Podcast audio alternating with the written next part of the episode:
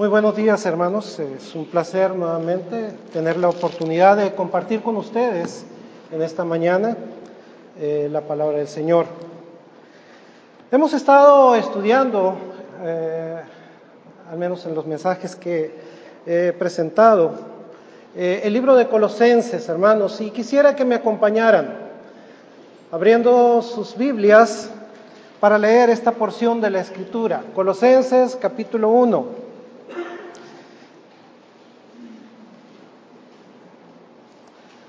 Y puesto de pie vamos a leer en reverencia la palabra del versículo 9 hasta el versículo 19. Dice la escritura así, por lo cual también nosotros, desde el día en que lo oímos, no cesamos de orar por vosotros y de pedir que seáis llenos del conocimiento de su voluntad en toda sabiduría e inteligencia espiritual, para que andéis como es digno del Señor, agradándole en todo, llevando fruto en toda buena obra y creciendo en el conocimiento de Dios, fortalecidos con todo poder conforme a la potencia de su gloria, para toda paciencia y longanimidad, con gozo, dando gracias al Padre que nos hizo aptos para participar de la herencia de los santos en luz, el cual nos ha librado de la potestad de las tinieblas y trasladado al reino de su amado Hijo, en quien tenemos redención por su sangre, el perdón de pecados. Él es la imagen del Dios invisible, el primogénito de toda creación, porque en Él fueron creadas todas las cosas, las que hay en los cielos las que hay en la tierra, visibles e invisibles, sean tronos, sean dominios, sean principados, sean potestades. Todo fue creado por medio de Él y para Él. Y Él es antes de todas las cosas y todas las cosas en Él subsisten. Y Él es la cabeza del cuerpo que es la iglesia, el que es el principio, el primogénito de entre los muertos, para que en todo tenga la preeminencia por cuanto agradó al Padre que en él habitase toda plenitud. Hemos estado, hermanos, a través de este pasaje aprendiendo de cosas interesantes acerca de lo que es la persona de nuestro Señor Jesucristo. Vimos que Él se revela de manera muy especial, versículo 15, Él es la imagen del Dios invisible, el primogénito de toda creación porque en Él fueron creadas todas las cosas, las que hay en los cielos, las que hay en la tierra. Y Él es antes de todas las cosas y todas las cosas en Él subsisten. Y el versículo 18, que es el tema para esta mañana, y Él es la cabeza del cuerpo que es la iglesia, el que es el principio, el primogénito de entre los muertos, para que en todo tenga la preeminencia. Hemos llegado hasta este versículo y vuelve a subrayar, hermanos, empezando con la palabra y él. Y él, es decir, refiriéndose a la persona de nuestro Señor Jesucristo, versículo 13, el cual nos ha librado de la potestad de las tinieblas y trasladado al reino de su amado Hijo, nuestro Señor Jesucristo. Él es la imagen del Dios visible. Por Él fueron creadas todas las cosas. Y en Él todas las cosas subsisten. Entonces llegamos a este versículo y subraya, Él es la cabeza del cuerpo que es la iglesia. Este versículo comienza primeramente subrayando, Él, Él es la cabeza. En este pasaje, hermanos, se nos está recordando entonces la supremacía de nuestro Señor Jesucristo. Pero antes de abordar un poquito acerca de, de, Cristo como cabeza, quisiera referirme un poco, hermanos, a lo que es la iglesia, la creación de Cristo.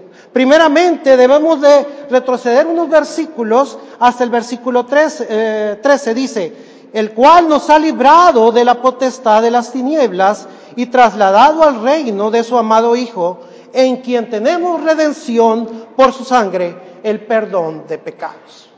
Si alguien nos pudiera preguntar o nos preguntara qué es la iglesia, obviamente, hermanos, no nos estaríamos refiriendo a un templo, a un edificio hecho por eh, manos de hombres, sino nos referiríamos a algo mucho especial, mucho más especial.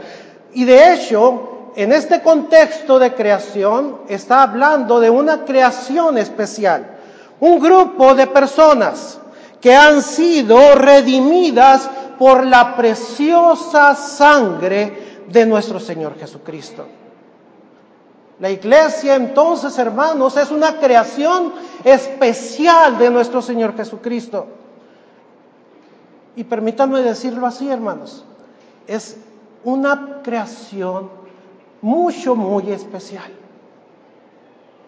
El Señor cuando expresó su palabra por el universo, fueron creadas todas las cosas.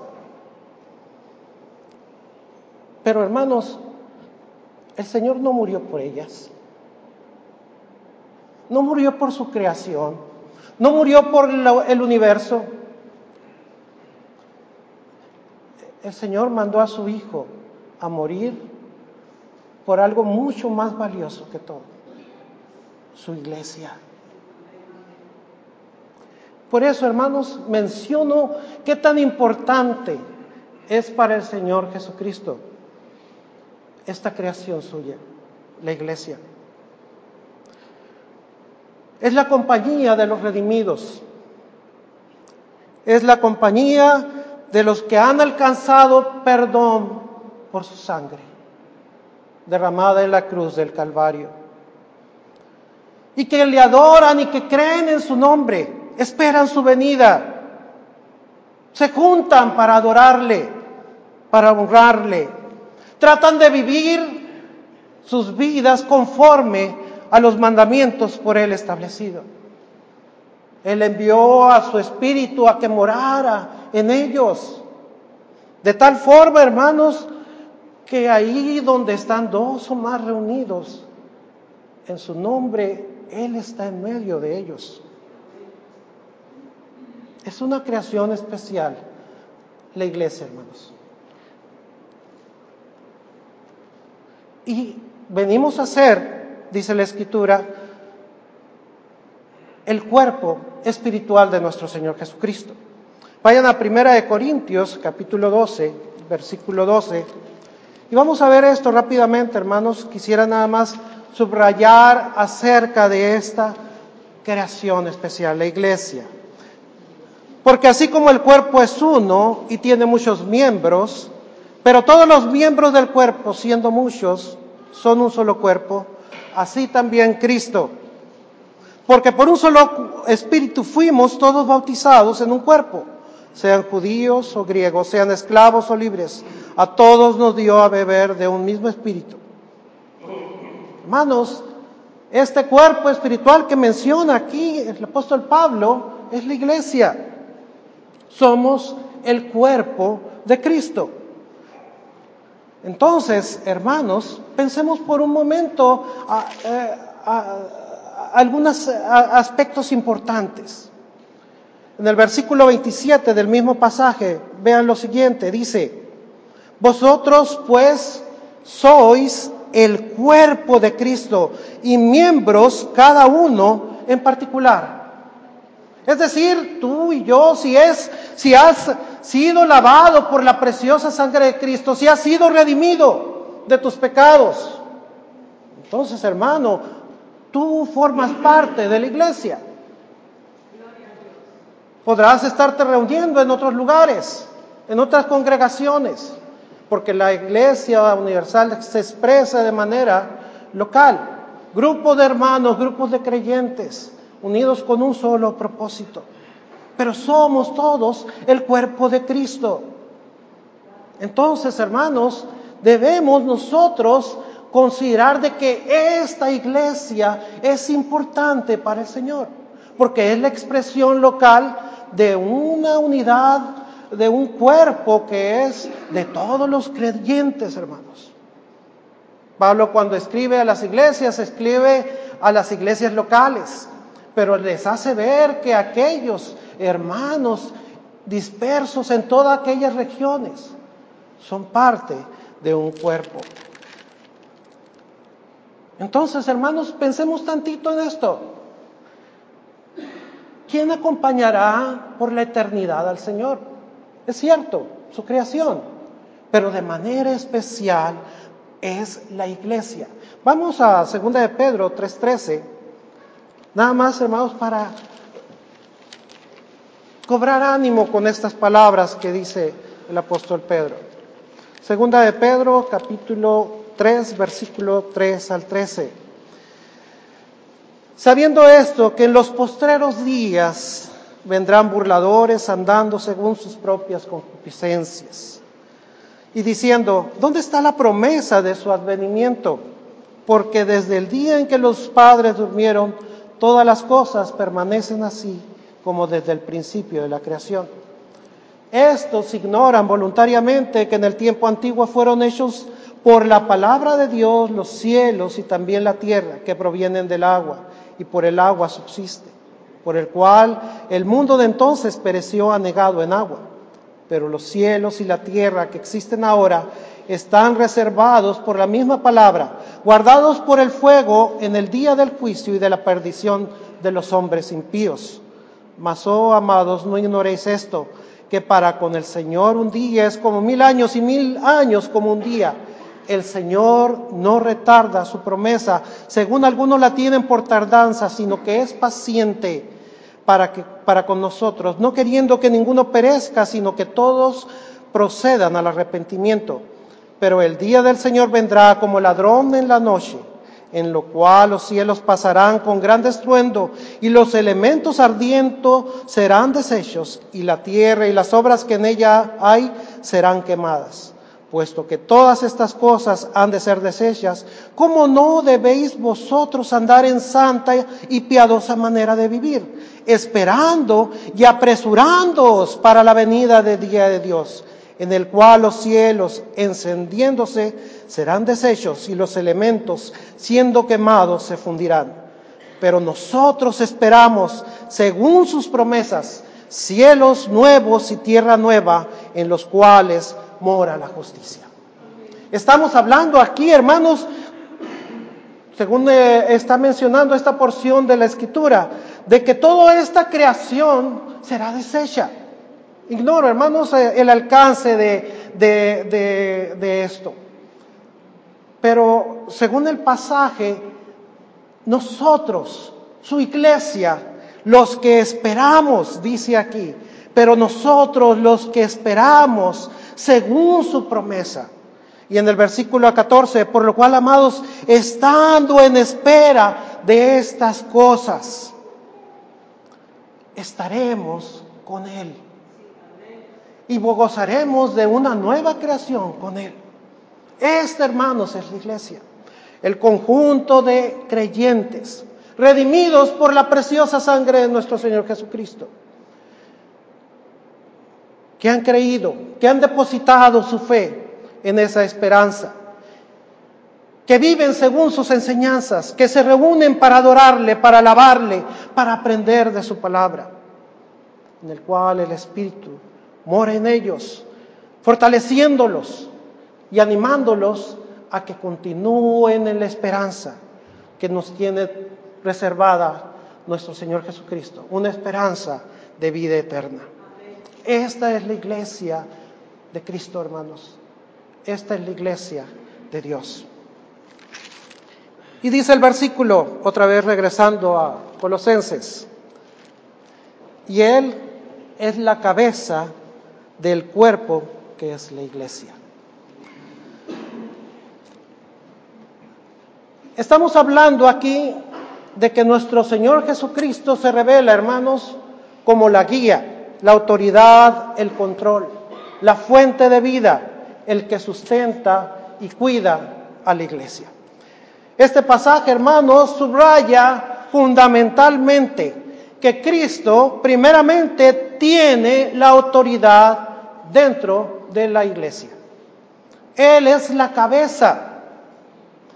Nosotros, hermanos, cuando mencionamos que tenemos una compañía y yo soy la cabeza de esa empresa, estoy refiriéndome a que yo tengo la autoridad sobre esa empresa. De la misma manera, hermanos, podemos decir que nuestro Señor Jesucristo tiene la autoridad sobre su cuerpo. Su cuerpo es la iglesia. Y podemos aprender, hermanos, varias cosas en, este hecho, considerando eh, lo que está mencionando, eh, el símil que está empleando aquí Pablo. Cabeza, autoridad. Normalmente, hermanos, asumimos que eh, la cabeza manifiesta símbolo de autoridad cuando lleva un cetro, es un rey. Cuando lleva una gorra, bueno, es un policía o puede ser un soldado, y lo identificamos. La cabeza en cierta manera nos identifica. Identifica, si es una empresa, también la cabeza está identificada por eso. Es símbolo de majestad, honra, gloria. Pero también, hermanos, la cabeza da control, da dirección. El tener la autoridad implica que se tiene también el control. Y nuestro Señor Jesucristo controla a su cuerpo. Ahí en Primera Corintios, capítulo 12, versículo 12, acabamos de leer de que todos somos parte del cuerpo y ese cuerpo se manifiesta en miembros que obran, que hacen lo que la cabeza dice.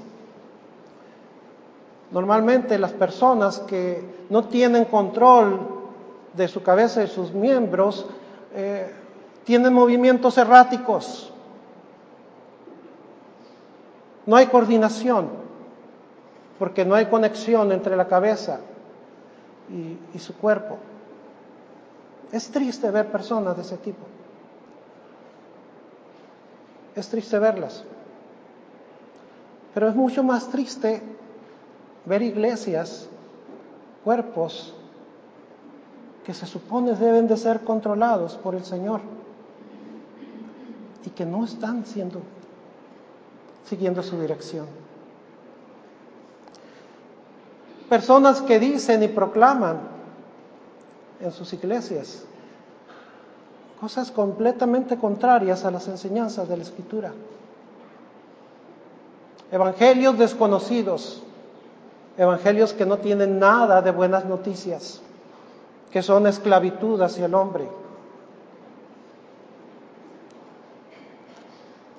Tengamos cuidado, hermanos, porque como acabamos de leer ahí en Segunda de Pedro, estos amadores de sí mismos, estas personas ajenas completamente, que viven para sus deleites, serán destruidas junto con toda esta creación porque ignoran el control y la dirección que da la cabeza, nuestro Señor Jesucristo. Es por eso que el Señor ha puesto pastores y ancianos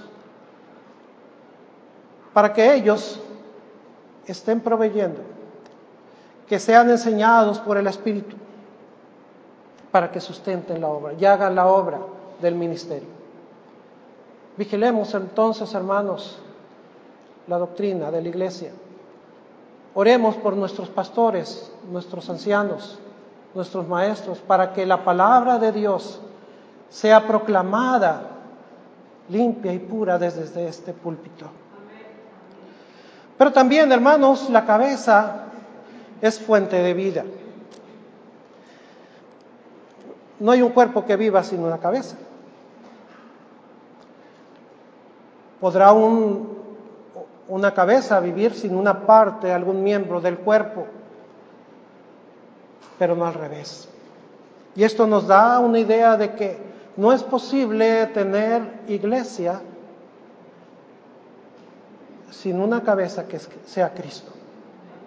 Porque Cristo es la fuente de la vida. En el pasado se consideraba que la cabeza era la que sostenía la vida y en cierta manera así es. De la misma manera nuestro Señor Jesucristo es la fuente de la vida eterna para todo el creyente.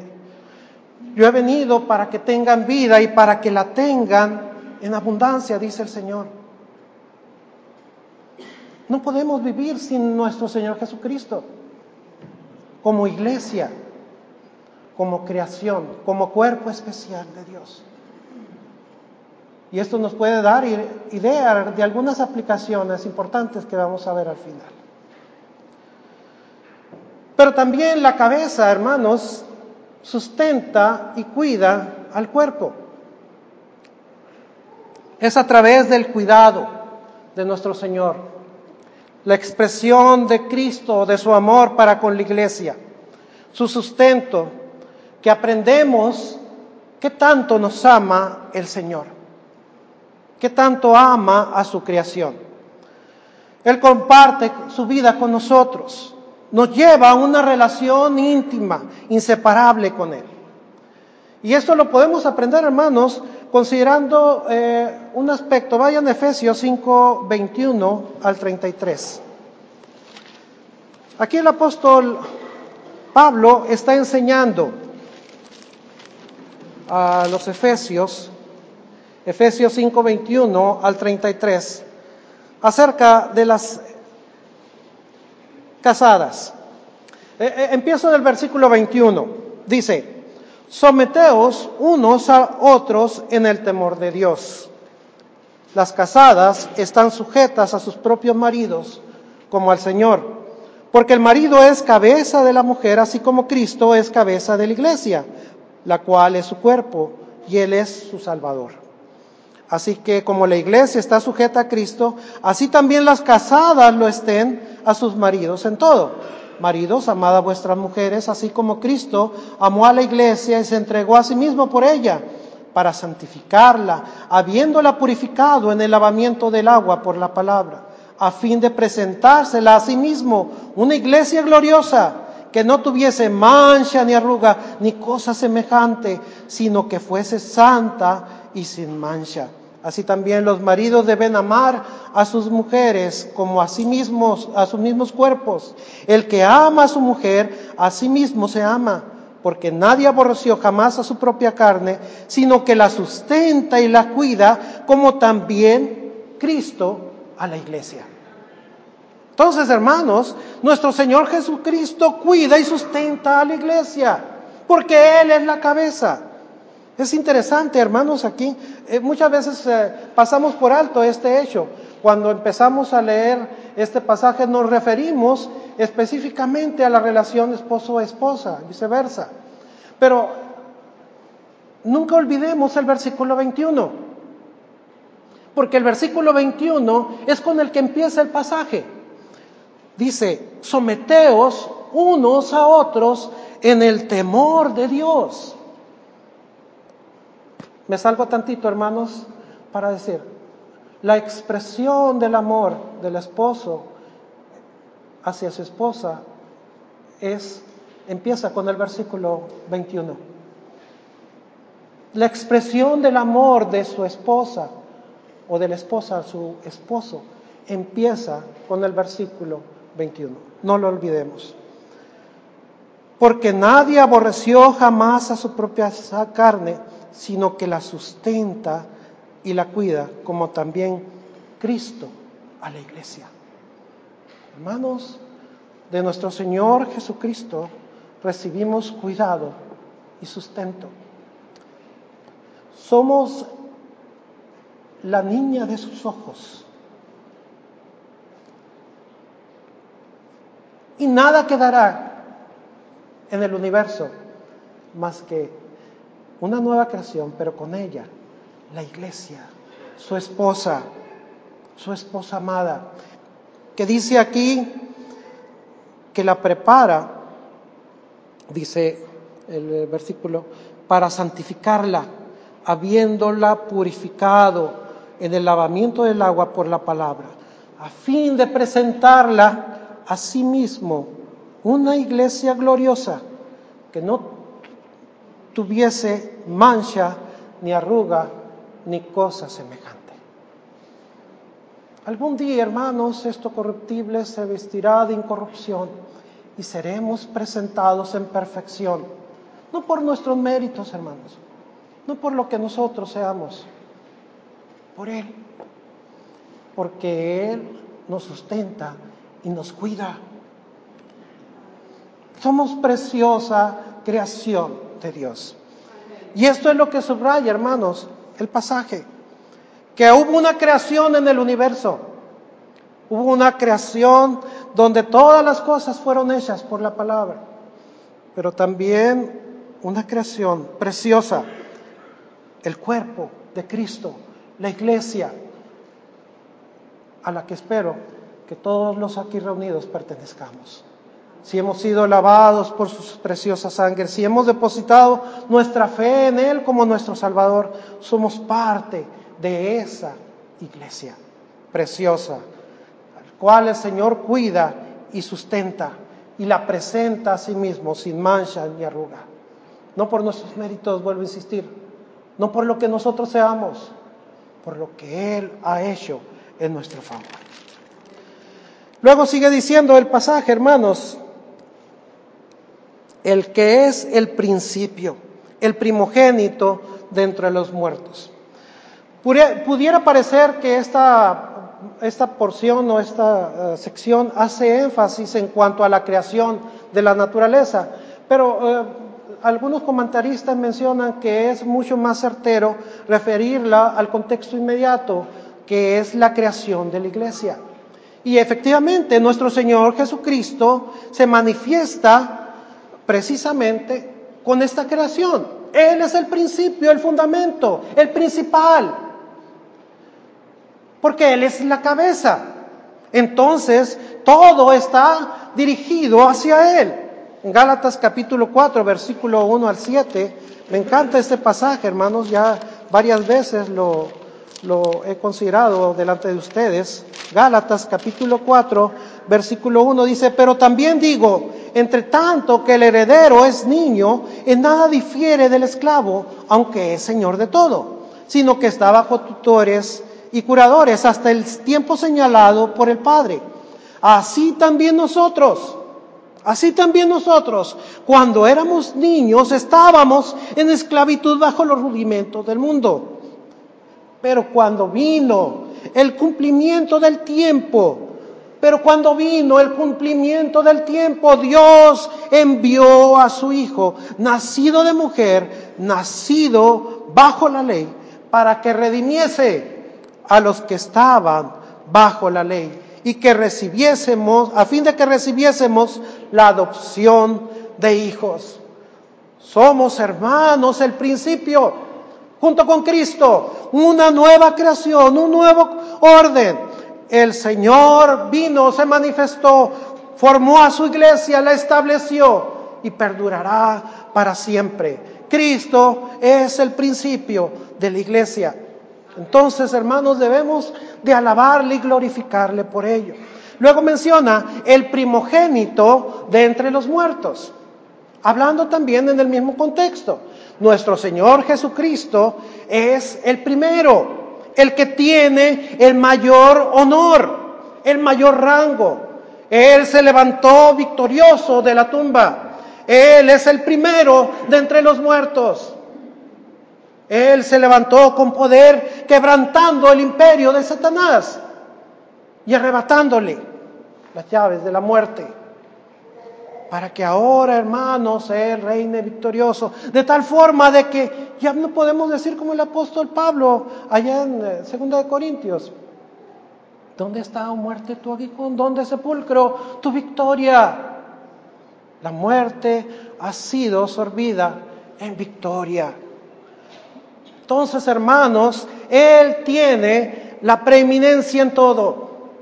Termina el versículo diciendo, para que en todo tenga la preeminencia. Para que en todo tenga el primer lugar. Este himno, hermanos, es puesto precisamente para subrayar que no necesitamos otra cosa más que a Cristo. Cristo es el que da sentido al universo. Cristo es el que da sentido a la creación. Cristo es el que da sentido a la iglesia. Cristo no hay nada, hermanos. No hay nada. Entonces, hermanos, paso a, a las aplicaciones. Nada más son dos, hermanos, aunque sé que pudiéramos sacar muchísimas más. ¿Tiene la preeminencia Cristo en tu vida? ¿Qué lugar ocupa Cristo en tu vida? Si no eres cristiano, la invitación te hago para que Él ocupe el primer lugar. Y te das cuenta que solamente a través de su preciosa sangre puedes tener perdón de tus pecados. Debes darte cuenta de que Él murió en la cruz, derramó su sangre, cargó con todo el peso de tu culpa y que te extiende una invitación para que vengas a Él.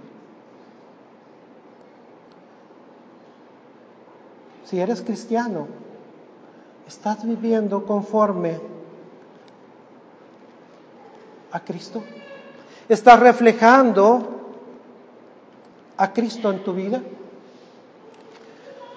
Mencionaba hace un momento que era triste ver personas que no tienen control entre, entre su cabeza y sus miembros. Qué, qué terrible es, hermanos, ver personas que no tienen control de Cristo en sus vidas. Consideremos esto, hermanos. Qué tremenda cosa es no mostrar el hecho de ser cuerpo implica de que somos miembros. Y cada uno de nosotros debe de cumplir de manera especial la parte que le corresponde dentro de este cuerpo. Algunos enseñando, otros predicando, algunos visitando, otros exhortando. No se manifiestan muchos, muchos dones, hermanos. Tú debes de cumplir la parte, porque eres parte del cuerpo de Cristo. Eres miembro del cuerpo de Cristo. Segunda aplicación. Cristo debe de tener la preeminencia en la iglesia. Y cuando nos reunimos, hermanos, Cristo es el centro no venimos aquí para exaltar los dones de ciertas personas. No venimos aquí para poder decir qué bonita estás o qué bien te sientes. O deberías de hacer esto para que tu vida tenga riquezas o poder. No estamos aquí, hermanos, en primer lugar o en una forma eh, total para agradarnos a nosotros mismos. No es el propósito de estar reunidos aquí. El propósito de estar reunidos como iglesia es para exaltar el nombre de nuestro Señor Jesucristo. ¿Y cómo lo hacemos? Predicando su palabra, hablando y exhortando y, diciéndoles a la gente aquellas cosas que Él nos encargó. Es predicando su palabra como esta iglesia puede manifestar la preeminencia de Cristo. Entonces, hermanos, congreguémonos con eso. Por eso, que sea el centro de toda nuestra reunión. Cristo el Señor. Seamos puntuales al llegar. Amémonos unos a otros, porque es la manera en que expresamos precisamente lo que el Señor nos ha encargado. Porque Él nos ha dejado mandamientos para cumplir. Que andemos en santidad de vida, que amemos unos a otros, que nos exhortemos unos a otros, que nos soportemos unos a otros. para terminar, hermanos, quisiera leerles una porción de un comentario de H.S. Songer en su libro de Colosenses que dice, como se indica el término iglesia en este pasaje, hablando acerca de 1 Corintios 1.18, significa todas las personas que confían en Cristo y tratan de obedecerle. Pero toda iglesia organizada debiera buscar también comprenderse a sí misma a la luz de este sentido. Una iglesia local tiene un llamado más alto que simplemente ser una institución preocupada por su propia supervivencia. Una iglesia no existe para establecerse a sí misma, existe para llenar los propósitos de Cristo, el cual es su cabeza. Oremos, hermanos.